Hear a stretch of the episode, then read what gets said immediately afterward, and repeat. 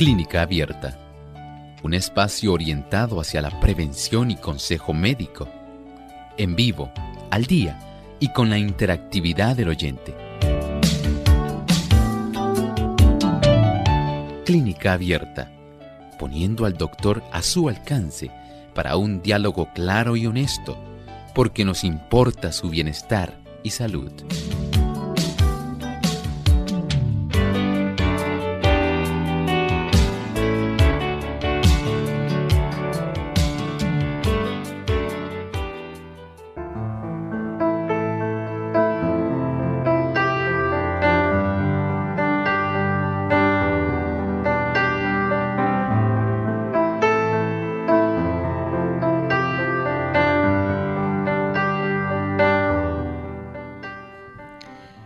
Llegado el momento de usted poder participar en nuestro programa de clínica abierta. Hoy usted se convierte en el protagonista y puede hacer su pregunta. Así que les invitamos a participar llamando a nuestras líneas telefónicas. Ya muchos de ustedes las conocen pero queremos nuevamente repetirlas y ponerlas en pantalla para aquellos que nos ven puedan también comunicarse a nuestro programa en el día de hoy. Desde este momento, nuestro cuadro está disponible para que ustedes puedan participar. Así que les recordamos nuestras líneas telefónicas en Puerto Rico localmente es el 787 303 0101. Si usted se encuentra en los Estados Unidos, el 1866-920-9765. Si se encuentra en otro país, recuerde que puede utilizar el 1787 como código de entrada, 282-5990 y el 1787-763-7100. También pueden participar escribiendo su consulta en nuestro chat. Pueden visitar nuestra página web radiosol.org. Ahí en vivo, durante esta hora, puede escribirnos su pregunta y también aquellos amigos que de igual forma nos siguen por el Facebook Live. Ahí también pueden participar durante la hora de nuestro programa haciendo su consulta. Así que desde este momento Siéntase libre de participar y según nos alcance el tiempo estaremos contestando sus preguntas.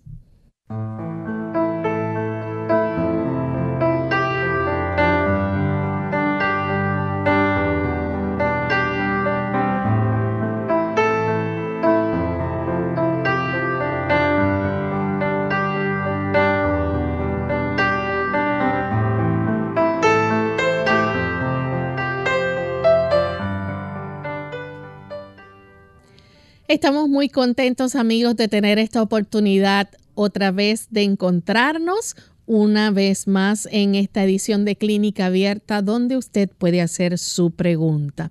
Así que gracias por la sintonía que nos brindan, gracias por el apoyo también a nuestro programa y esperamos que muchas personas puedan seguir beneficiándose, disfrutando y haciendo cambios para un mejor estilo de vida, una mejor salud, que es el propósito de Clínica Abierta.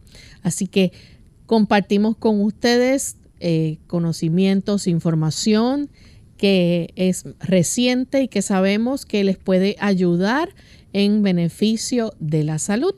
Para ello, pues contamos con la buena orientación que siempre nos da el doctor Elmo Rodríguez. ¿Cómo está en el día de hoy, doctor? Muy bien, Lorraine. ¿Y Lorraine cómo se encuentra hoy? Muy bien también. bueno, saludamos al equipo técnico y con mucho cariño a cada uno de ustedes, queridos amigos, que se encuentran en este espacio de tiempo compartiendo juntos. Deseamos que usted también pueda disfrutar en este día nuestra compañía.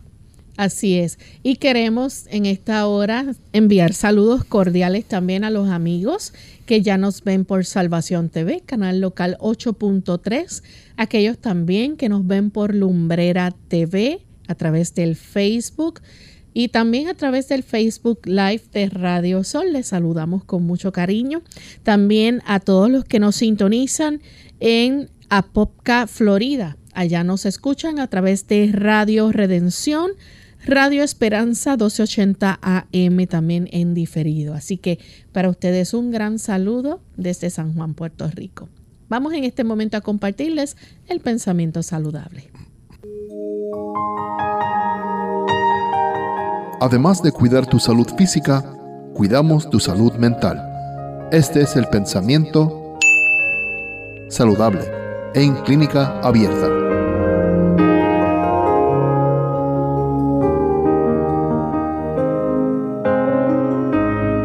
Buscan la salud por medio de la oración, no deben dejar de hacer uso de los remedios puestos a su alcance hacer uso de los agentes curativos que Dios ha suministrado para aliviar el dolor y para ayudar a la naturaleza en su obra restauradora no es negar nuestra fe.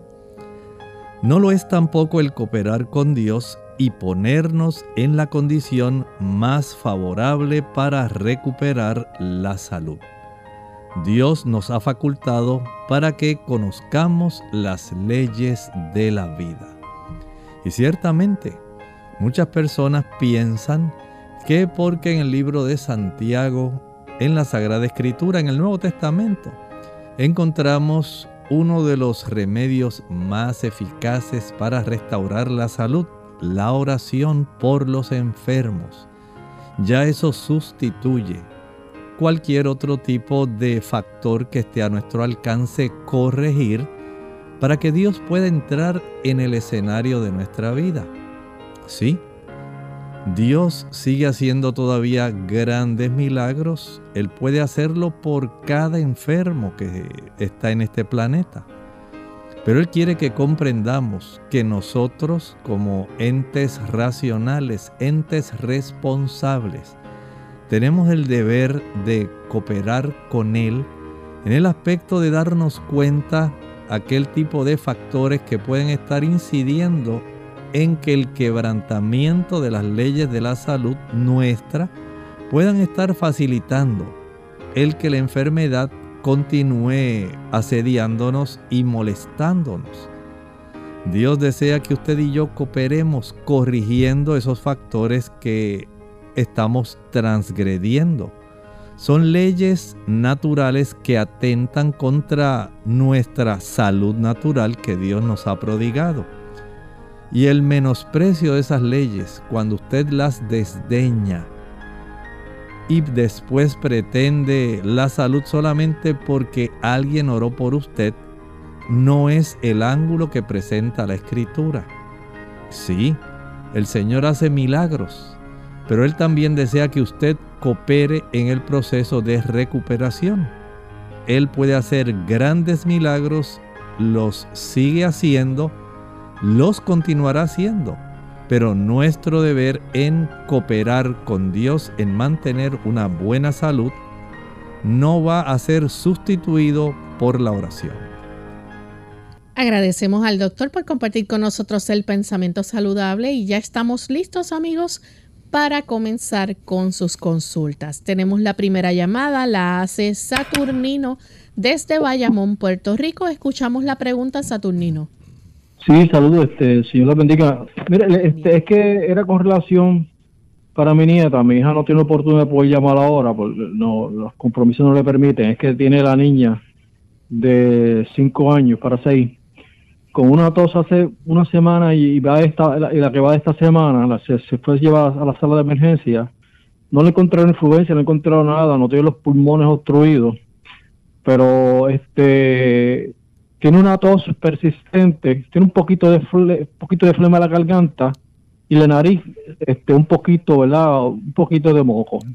Pero este no le encuentran nada, este lo que les recomendó fueron robitussin y aún y hay otras muchas ocasiones anteriores con el broncoplex se le ha podido resolver la situación, pero en esta ocasión no ha sido, ha sido así.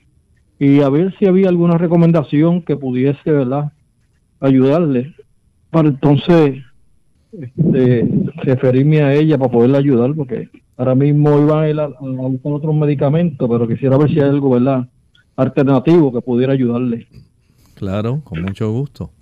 Vamos a añadir en la licuadora una taza de pulpa de sábila, una taza de jugo de limón puro, añadimos media cebolla morada finamente picada, le añadimos un diente de ajo, algunas ramas de berro y a esto le añadimos un rábano. Le puede añadir para que tenga un mejor sabor unas dos onzas de miel de abejas si la niña no es alérgica a la miel de abejas. De esta manera puede, una vez licúe y cuele, va a envasar, refrigere ese jarabe y de ese jarabe le suministra a la niña dos cucharaditas cada tres a cuatro horas según sea la intensidad de la tos. Y esto va a ayudar para que la niña pueda ir mejorando de la misma. En ese proceso no debe recibir ningún tipo de productos azucarados. Estamos hablando de jugos, maltas, refrescos, bombones, helados, paletas, bizcochos, galletas, flanes, chocolates. Y evite también el uso de la leche, la mantequilla, el queso y el yogur. Estos son productos que van a facilitar desarrollo de flemas y le van a dificultar a la niña el proceso de recuperación. Continuamos con la siguiente consulta. En esta ocasión tenemos a Odalis. Ella nos llama de la República Dominicana. Escuchamos, Odalis, su pregunta. Doctor, yo quisiera saber una consulta para un señor de 55 años que tiene grasa en el hígado. ¿Qué natural podría tomar? Gracias. Muchas gracias.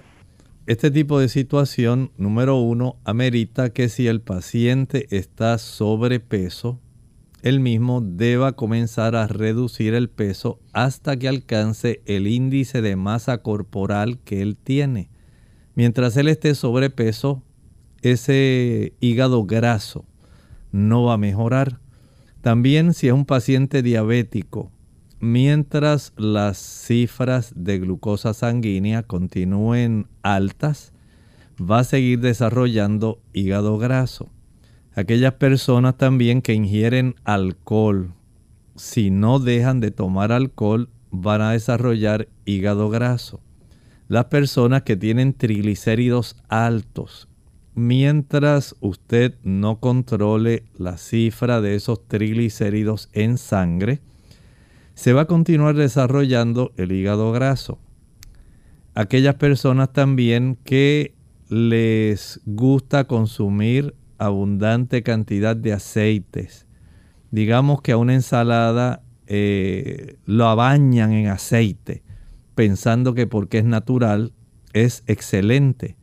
Use un poco nada más, pero no la bañen en aceite, no la inunden en aceite eso también puede generar este problema. El consumo también de queso puede facilitar el desarrollo de hígado graso. Las frituras desarrollan el hígado graso. Así que mientras estos factores no sean corregidos, el asunto del hígado graso va a continuar desarrollándose. Si además de hacer estos ajustes, usted ahora eh, recurre a utilizar un remedio natural sencillo. Dos tazas de agua y en estas dos tazas de agua añade una cebolla completa finamente picada. Permita que quede ahí en remojo toda la noche. Al día siguiente va a colar y de estas dos tazas de agua de cebolla va a ingerir media taza en ayuno de agua de cebolla después que cuele. Media taza de agua de cebolla a las 9 de la mañana. Media taza de agua de cebolla a las 3 de la tarde. Y la última media taza de agua de cebolla a eso de las 7, 8 de la noche. Lo va a practicar durante 6 a 7 semanas. Pero no le va a funcionar mientras usted no elimine la fuente que le estimula el desarrollo de hígado graso. Vamos en este momento a nuestra primera pausa amigos y al regreso continuaremos contestando más de sus consultas. ¿Cómo no dejarse vencer por el estrés? Hola, les habla Gaby Sabalua Godard en la edición de hoy de Segunda Juventud en la Radio auspiciada por AARP. En el mundo de hoy manejas el estrés y logras cumplir tus nuestras responsabilidades cotidianas puede sonar un poco difícil. Como la experiencia no lo ha hecho notar, controlar nuestros niveles de estrés no es tan sencillo como parece y por desgracia el no prestar atención a sus efectos negativos puede deteriorar nuestra salud. Si notas para las 11 de la mañana ya estás completamente agotado o últimamente no quieres salir de la cama, revisa los siguientes comentarios que han demostrado ser altamente eficaces para ayudar a recuperar el entusiasmo. ¿Cómo empezar? Por fin los sentimientos de culpa por dedicar tiempo a distraerte, tus pasatiempos favoritos. Cuando pones continuamente a otras por encima de ti mismo, relegas a un segundo término tus necesidades esenciales. Toma conciencia de que no todo el tiempo se puede entregar el 100%, hay veces que el 90% es nuestra capacidad y es suficiente. Algunas veces se juntarán platos sucios en el fregadero o no sacarás la basura a la hora acostumbrada.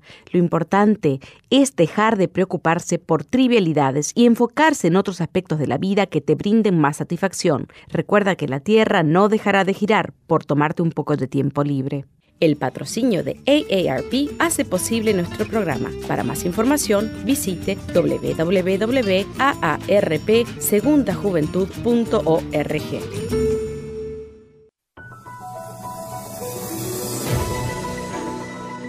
Cuida tu higiene. Aunque no puedas verlos, todo lo que te rodea está lleno de microorganismos y algunos de ellos son capaces de originar enfermedades. Por eso es muy importante mantener una buena higiene personal y limpieza del hogar. Algunos consejos básicos son, lávate las manos cuando llegues a casa, antes de comer y cuando hayas estado en contacto con animales. Dúchate diariamente para controlar los gérmenes que puedan afectar a tu piel. En concreto, es importante que lo hagas tras practicar ejercicio físico, ya que este favorece la sudoración y el contacto con bacterias presentes en las superficies con las que nuestra piel entra en contacto.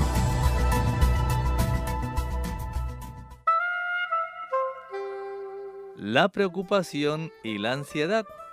¿Ha notado usted que a nuestro alrededor hay tantas personas que piden préstamos monetarios? Pero hay otros que piden prestados cuidado y ansiedad. ¿Qué tal amigos? Les habla el doctor Elmo Rodríguez Sosa en esta sección de Factores para la Salud. Hay seguridad solamente cuando nosotros confiamos en Dios continuamente. No existirá entonces un temor constante de males futuros que nos agobian, que van agostando nuestras energías, que poco a poco van trastornando nuestra salud mental. Dios desea que tengamos una salud mental equilibrada, que sepamos cómo lidiar con la preocupación y con la ansiedad. Dios no desea que los cuidados y las ansiedades nos tengan que drenar nuestra energía. Más bien, Él desea que esos cuidados y esas ansiedades que usted ha tomado prestados puedan desaparecer.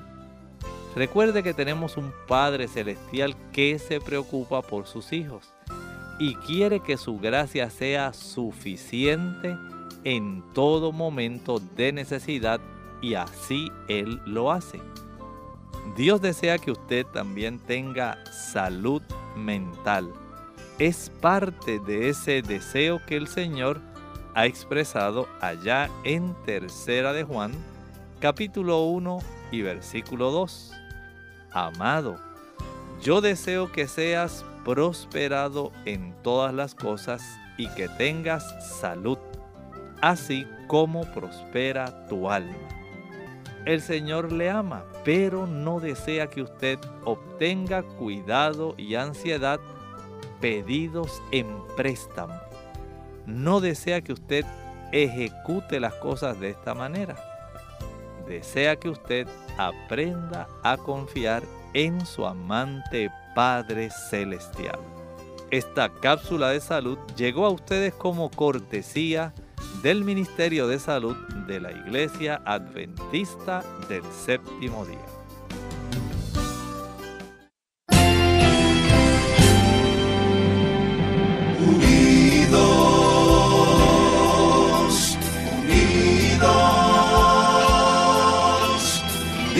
Hacia el cielo siempre unidos,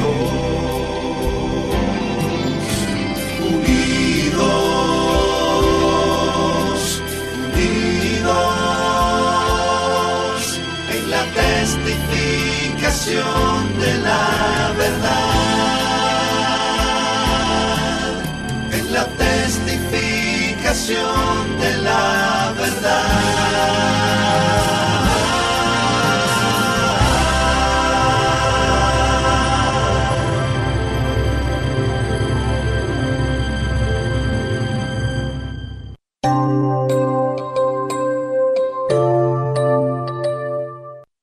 Ya estamos de vuelta en Clínica Abierta, amigos, y hoy estamos compartiendo con ustedes sus consultas, contestando cada una de sus preguntas.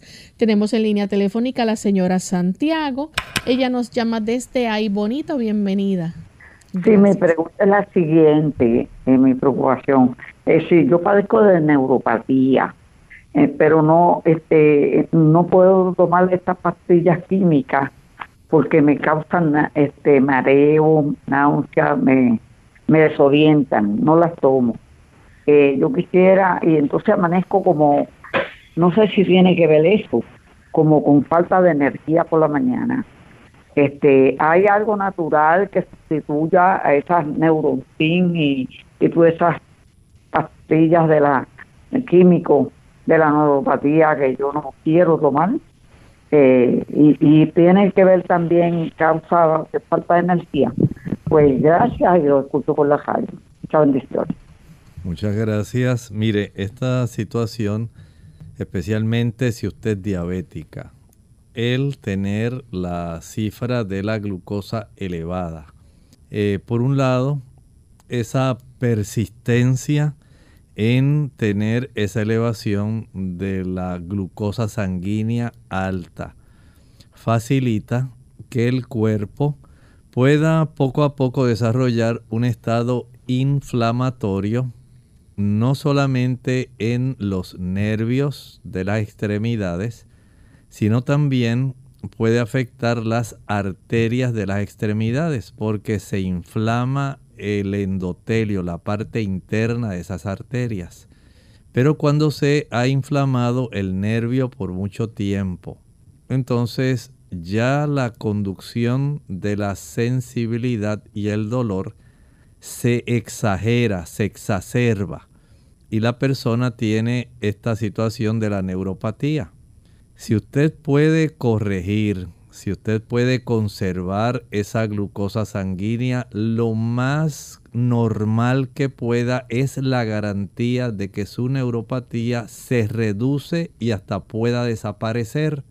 Pero si usted persiste en mantener una cifra de glucosa que pueda estar por encima de 100 miligramos por decilitro en su sangre, este tipo de elevación, aunque parece leve, 120, 130, va a mantener el que siga el proceso inflamatorio y va a continuar la neuropatía. Algunos médicos le dicen, pues eso está normal para usted, eso es bueno. En realidad no está normal y no es bueno. Después que usted excede ese rango normal, hay daño. Mientras la cifra de la hemoglobina glucosilada esté elevada, por encima de 6%, tenemos daño. Y no importa que sea poca cantidad, el daño es evidente. Si usted puede ayudarse, en primer lugar, evitando todos aquellos productos que ya usted conoce que le elevan la cifra de la glucosa. Que si usted se hace una trampita, que si usted que un poquito de bizcocho, un pedazo de flan, algún jugo natural, todo lo que usted sabe que le eleva la cifra de glucosa le va a dañar y va a empeorar su situación de su neuropatía. De tal forma que la conservación dentro de límites normales del azúcar, esa es su mejor garantía. También en el proceso del procesamiento de la glucosa se requiere mucho grupo B. Ese grupo B de vitaminas B se va a reducir por parte del sistema nervioso, porque el cuerpo lo va a precisar para procesar la glucosa. Esa ausencia de esas vitaminas del grupo B facilita el desarrollo de neuropatía. Así que tiene un nervio inflamado y carente de aquel grupo de vitaminas B que son necesarias, especialmente la vitamina B12. Por eso a algunas personas se les inyecta vitamina B12 para facilitar una reducción en la intensidad de ese dolor neural. Si usted puede ayudarse de esta manera a hablar con su médico y que él esté de acuerdo en recetársela, sería excelente. Pero la clave está en el control estricto de su glucosa sanguínea. Nuestra siguiente consulta la hace Emperatriz. Emperatriz nos llama desde la República Dominicana. Adelante. Sí, buenos días, bendiciones. Eh, mi pregunta es, yo, yo soy operada de, de un seno, de cáncer, entonces ya tengo ocho meses de, operada, pero parece que me puse, no sé si sería hacer algo.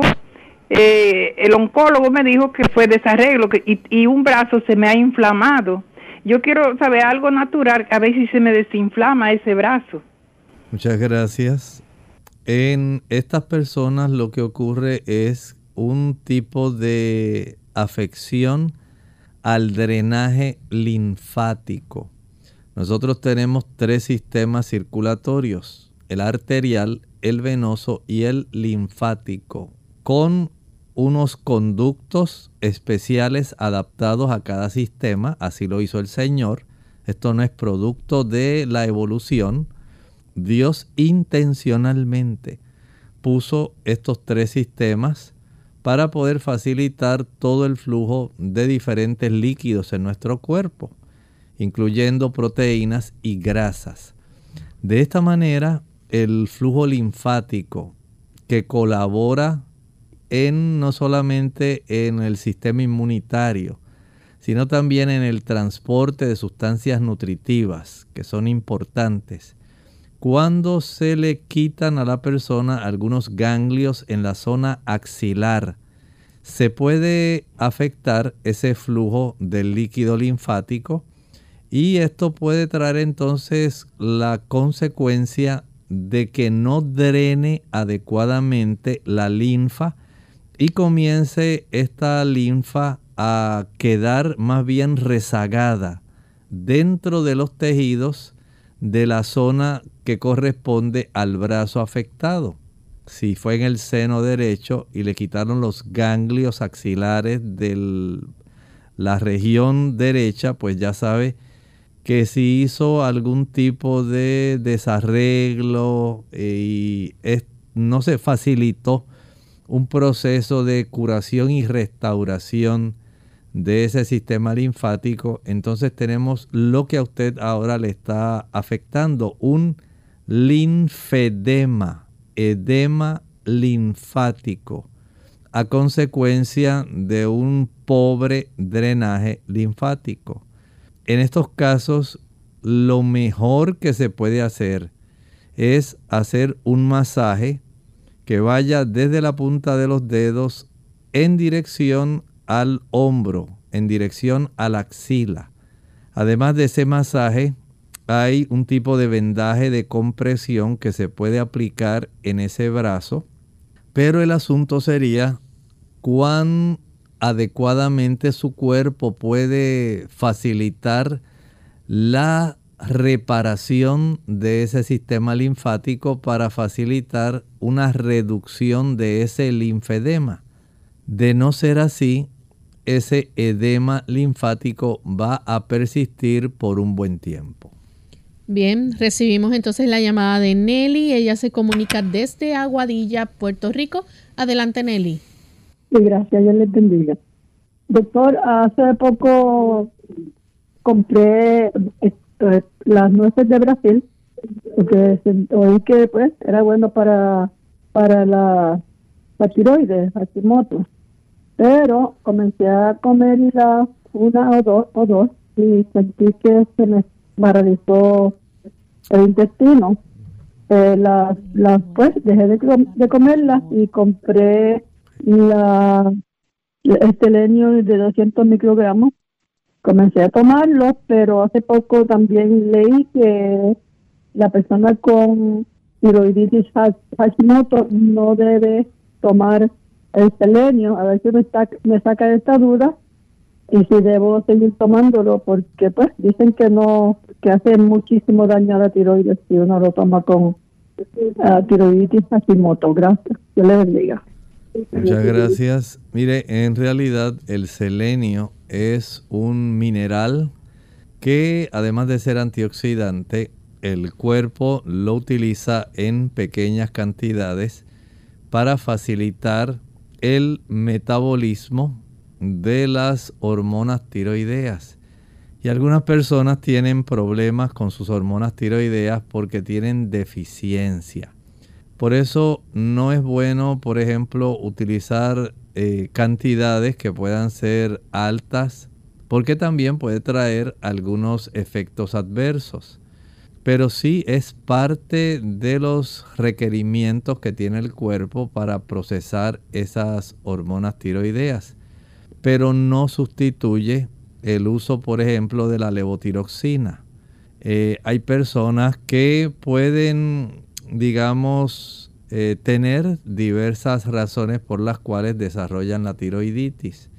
He, entendido que si usted deja de utilizar los productos marinos, pensemos en el carrucho, el pulpo, la langosta, los camarones, calamares, cangrejos, los jueyes, al dejar ese tipo de productos, al evitar el uso del pescado, sea bacalao, salmón, chillo, tilapia, no importa cuál sea, atún, usted está ayudando a su sistema inmunológico para que ese sistema inmunológico pueda ir corrigiendo el ataque que está realizando a su glándula tiroides, que es el dato distintivo de la tiroiditis de Hashimoto células blancas atacando su tiroides. Y mientras haya ese estímulo, cuando usted consume pescado, usted facilita eso. Cuando consume productos mariscos, facilita eso. El hecho de que usted no duerma lo suficiente, usted está facilitando ese ataque porque trastorna el sistema inmunológico. Cuando usted no se ejercita adecuadamente, cuando no come en un horario regular. Todo esto que estoy mencionando son factores que alteran el funcionamiento de la glándula tiroides. Comenzar a corregir esos factores no es solamente asunto del selenio, es que usted debe corregir los factores que le he mencionado para que usted pueda observar si baja peso, cómo el cuerpo comienza a regularizar la cifra de la hormona estimuladora de la tiroides y se le puede reducir la cantidad de levotiroxina que está utilizando. Tenemos entonces de la República Dominicana a Juana. Bienvenida Juana. Sí, buenos días. Eh, yo que yo estoy sufriendo de un sudor excesivo, mucho sudor en mi cuerpo. Yo estoy tomando la salvia. Quiero saber si en realidad es verdad que la salvia sirve para eh, quitar un poco ese sudor y si tiene algún efecto secundario, si uno lo, toma con frecuencia. Muchas gracias. Eh, sí, es un dato que ya se conoce que ayuda a las personas a reducir la cantidad de sudor. Especialmente esas personas que sudan mucho en la palma de las manos y en la planta de los pies. Pero hay que tener en cuenta que hay también trastornos hormonales. En las damas los cambios estrogénicos facilitan esto. Y hay también algunas situaciones genéticas que pueden influir en esto. Algunas personas también si desarrollan algunas condiciones autoinmunes pueden también desarrollar o puede ser esto una manifestación de eso personas que han sufrido también de malaria y otras eh, diferentes infecciones pueden en cierta forma tener este tipo de situación. Hay personas que son muy sensibles al cambio en temperatura, especialmente al calor. Ya estas son situaciones muy individuales, personales. Entonces tratar de indagar cuál de esos factores es el más que puede estar incidiendo en su situación puede ser la clave, porque tal vez sea solamente un trastorno hormonal y facilitar la regulación de las hormonas en su caso pudiera ser la solución. Vamos en este momento a nuestra segunda y última pausa.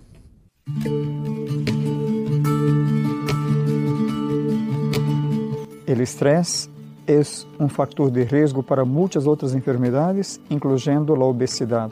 ¿Y cómo es esa relación? Durante el estrés se produce gran cantidad de una hormona llamada cortisol. El cortisol lleva a la persona a un acúmulo de grasa en la región abdominal. De eso, el estrés provoca más hambre y también disturbios en el sueño. Así, todas esas cosas conjuntas llevan a la persona a un aumento de peso. ¿Y ahora qué hacer para controlar el estrés? Hacer un cambio en la rutina, tener un tiempo para sí, tiempo para una actividad física, planificar bien la alimentación, tiempo para dormir 7, 8 horas por noche, tiempo para ir a hacer y por supuesto, un tiempo para desarrollar buenas relaciones. En Clínica Abierta te queremos saludable. Por eso deseamos que practiques los ocho remedios naturales.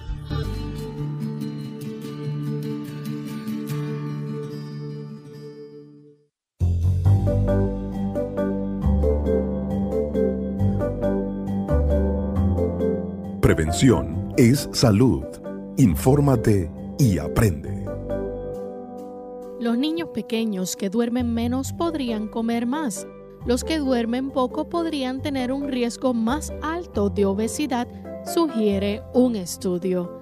Los niños que duermen demasiado poco tienden a comer más y tienen un riesgo mayor de obesidad, así lo indica un estudio reciente. El estudio contó con niños de más de 1.300 familias británicas a los que se midió las horas de sueño cuando tenían 16 meses de edad y se comprobó su dieta cuando tenían 21 meses. Los que dormían menos de 10 horas al día consumían aproximadamente un 10% más de calorías que los que dormían más de 13 horas, según el estudio publicado en la revista internacional Journal of Obesity. Este es el primer estudio que vincula la cantidad de sueño con el consumo de calorías en los niños menores de 3 años, dijeron los investigadores del Colegio Universitario de Londres sugirieron que dormir menos podría alterar la regulación de las hormonas del apetito. Sabemos que dormir menos en los primeros años de vida aumenta el riesgo de obesidad, de modo que queríamos comprender si los niños que duermen menos consumen más calorías. Así lo afirmó en un comunicado de prensa de la universidad la doctora Abby Fisher del Centro de Investigación del Comportamiento de la Salud. Los estudios anteriores en adultos y niños mayores han mostrado que la falta de sueño hace que las personas coman más, pero los padres toman la mayoría de sus decisiones sobre cuándo y cuánto comen sus hijos en los primeros años de vida, de modo que no se puede dar por sentado que los niños pequeños mostrarán los mismos patrones. Aunque el estudio encontró una asociación entre el hecho de que los niños pequeños duerman menos y que coman más, no demostró una relación de causa y efecto. El mensaje principal del estudio es que los niños que duermen menos podrían ser propensos a consumir demasiadas calorías, aunque se necesiten más investigaciones para comprender por qué podría darse esto es algo de lo que los padres deberían ser conscientes, así concluyó Fisher.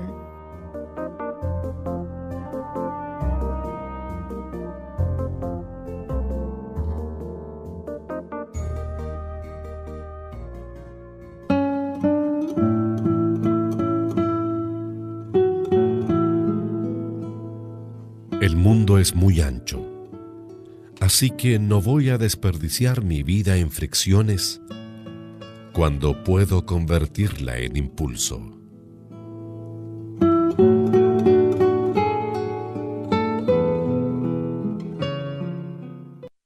Clínica Abierta.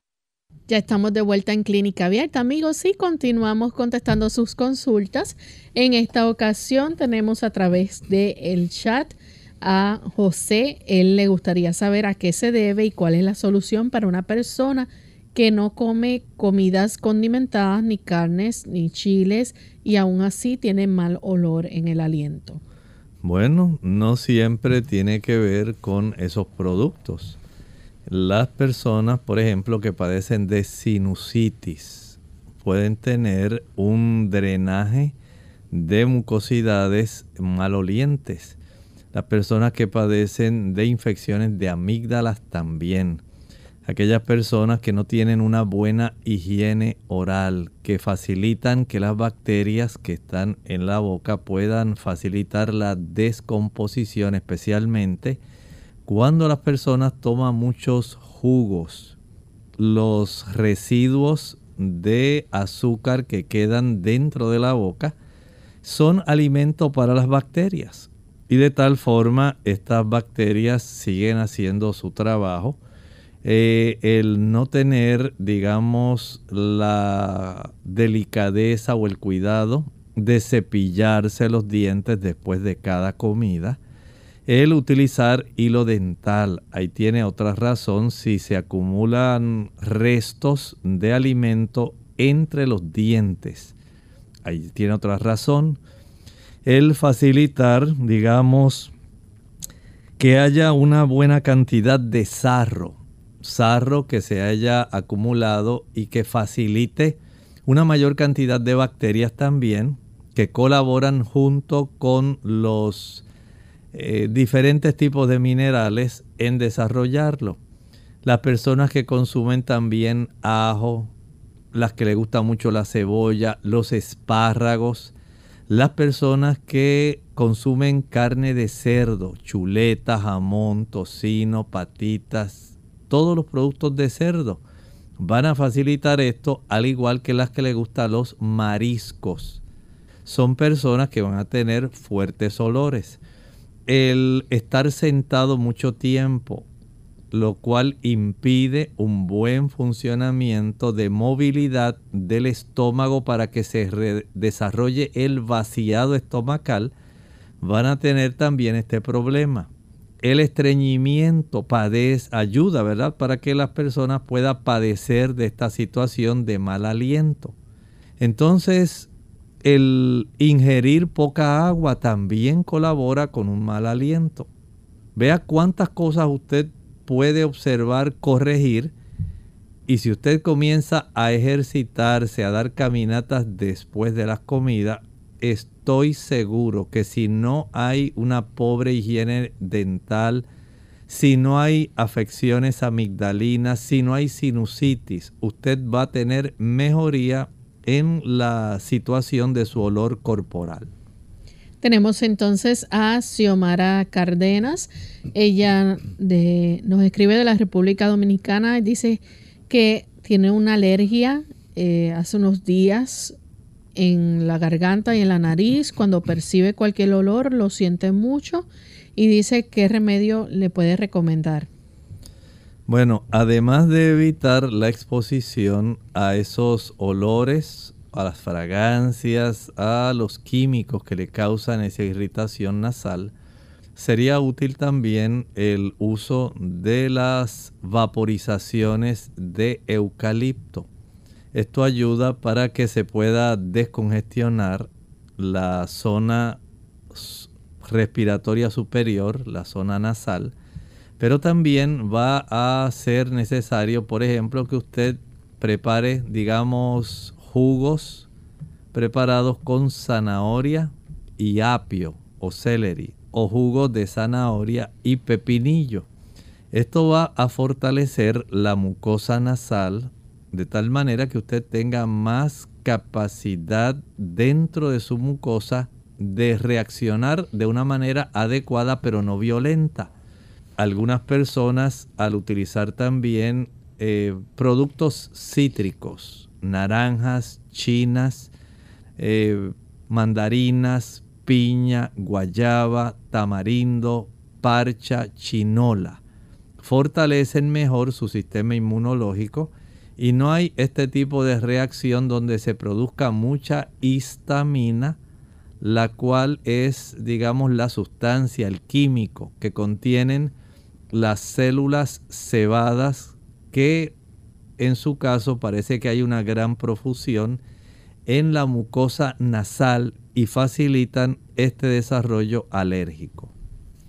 Tenemos también un anónimo, dice, ¿realmente es necesaria una biopsia de seno en una masa categoría 4 sospechosa cuando no se, perdón, cuando no se tiene historial de cáncer de mama en la familia. También se me recomienda una biopsia de tiroides para nódulo de un centímetro. Escuché de un naturópata que no se debe hacer biopsias porque pueden regar y activar un cáncer que pueda estar dormido. No he tenido cáncer, pero sí otras condiciones.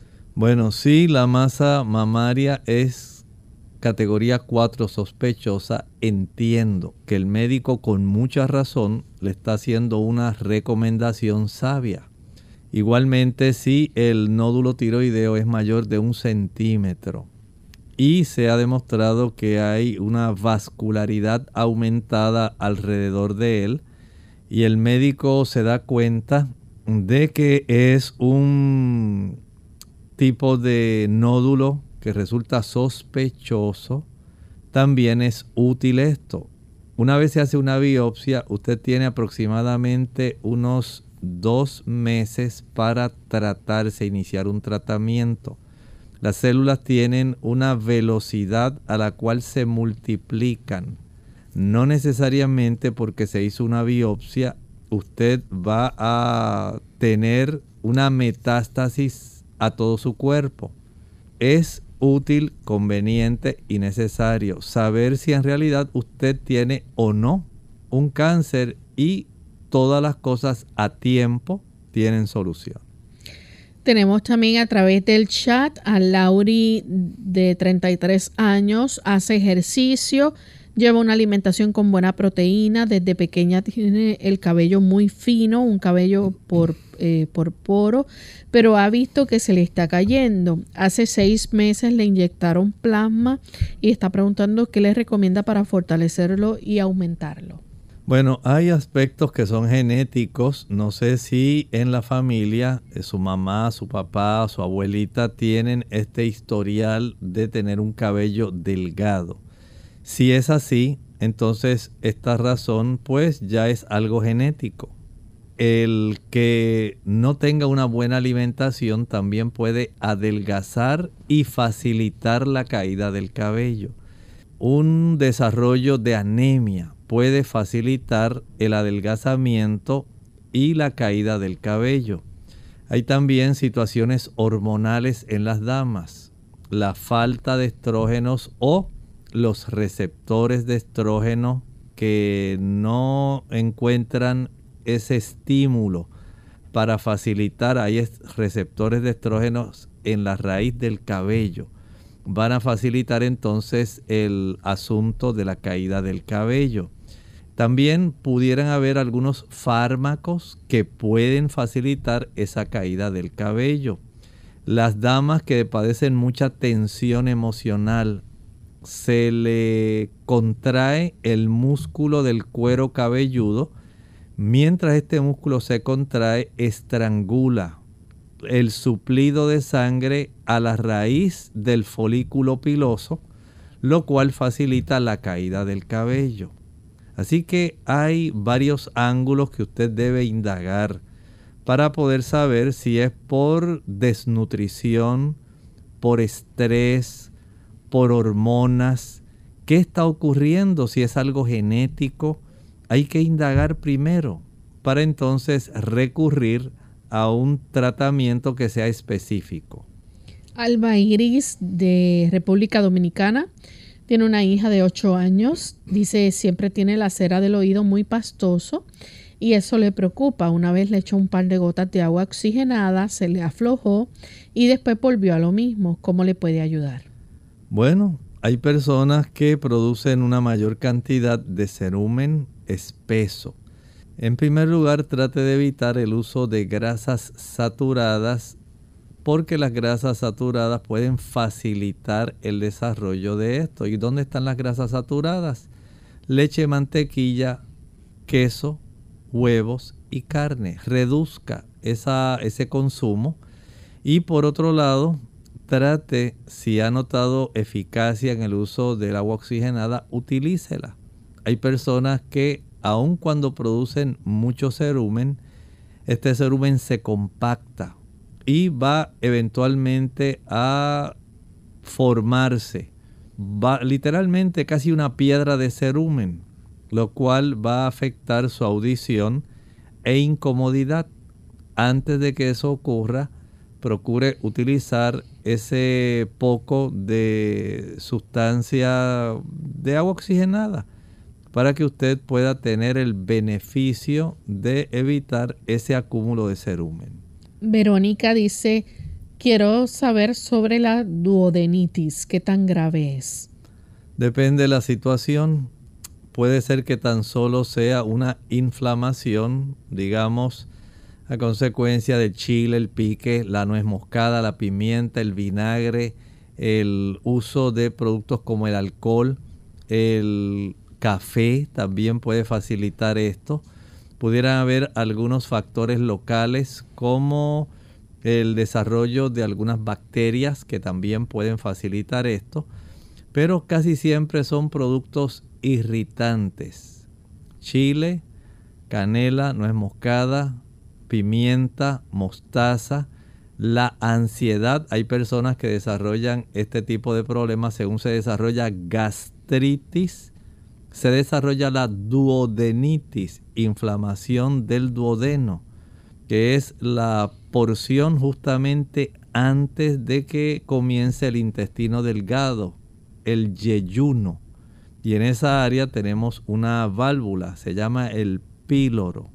En esa región del duodeno también desembocan no solamente eh, la bilis, sino también la amilasa, las diferentes tipos de enzimas que produce el páncreas, las proteasas, las lipasas, y si hay alguna facilidad que usted pueda proveerle al cuerpo para que se desarrolle esta inflamación, entonces es muy fácil desarrollarla.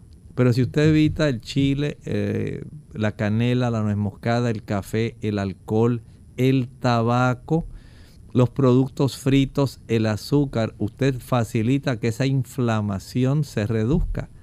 Por ejemplo, puede utilizar el agua de papa. Dos tazas de agua, una papa cruda pelada. Ayudan para que usted tome esa agua y facilite la reducción. El cortar una o dos pencas, palas, hojas de sábila, extraer la pulpa, licuarla y tomar una cucharada cada dos o tres horas también ayuda a reducir esa inflamación.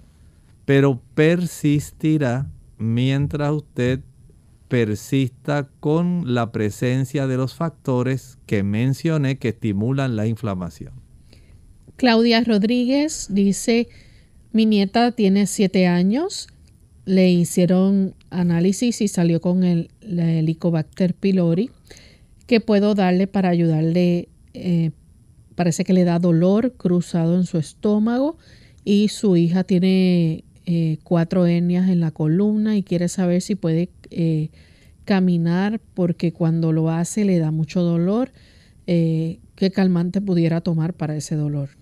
Bueno, le ayudamos con su nieta, fue la primera consulta que hizo. Está muy joven, para estar desarrollando el Helicobacter pylori. Pero eso también nos habla de varias situaciones. Número uno, la alimentación de la niña. Si la niña usa chile, canela, nuez moscada, pimienta, sazones, eh, productos fritos, azúcares, sabemos que esto va a persistir se inflama la mucosa gástrica y este ambiente favorable de inflamación en esa mucosa facilita el desarrollo del Helicobacter pylori. El consumo de pizzas y de diversos productos que pueden facilitar esto van a ayudar para que no se erradique. Por otro lado, un ambiente en el hogar que sea sumamente tenso. Los gritos, las peleas, la discordia, la contención. Todo eso va a facilitar que los niños también puedan tener una somatización de su sistema nervioso y se desarrollan a consecuencia de la ansiedad una hipersecreción de ácido clorhídrico que facilita la inflamación del estómago y facilita la reproducción del Helicobacter pylori. Corrija lo que está mal en ese ambiente, ya sea los alimentos, ya sea el abuso del azúcar, ya sea el ambiente familiar. Mientras eso no se corrija, no va a haber mejoría. Mientras tanto, y si eso se corrige, prepare el agua de papa, es inofensiva. Dos tazas de agua, una papa cruda pelada, licuada, colada, refrigerada y de esto tomar por lo menos 3 onzas entre comidas. Ayudará para que haya una reducción de la inflamación si corrige los factores que le están causando. Bien amigos, se nos ha acabado el tiempo, hemos llegado al final de esta edición, pero mañana nuevamente les invitamos a aquellos que no pudieron comunicarse o no alcanzamos contestar sus preguntas, estaremos brindando esa oportunidad otra vez. Así que esperamos contar con su participación. Vamos a finalizar entonces con este pensamiento bíblico para meditar. En el capítulo 17 del libro Apocalipsis, versículo 3, se nos presenta una escena que nos pone a pensar. Y me llevó en el espíritu al desierto, a estar refiriéndose a Juan, y vi a una mujer sentada sobre una bestia escarlata, llena de nombres de blasfemia, que tenía siete cabezas y diez cuernos. Recuerde que nos estaba hablando desde el versículo 1 de la gran ramera. Una mujer, y ahora nos da detalles adicionales que está sentada sobre una bestia color rojo intenso. ¿Quién será esa dama? ¿Quién será la bestia? ¿Por qué tiene siete cabezas y diez cuernos? Bueno, continuaremos hablando de esto en nuestro próximo programa de Clínica Abierta.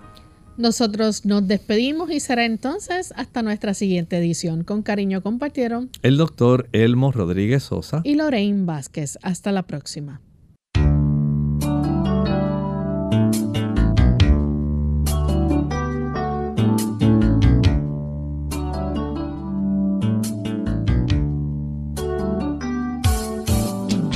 Abierta. No es nuestra intención sustituir el diagnóstico médico. Antes de poner en práctica cualquier consejo brindado en este programa, usted debe consultar con su médico. Hasta la próxima.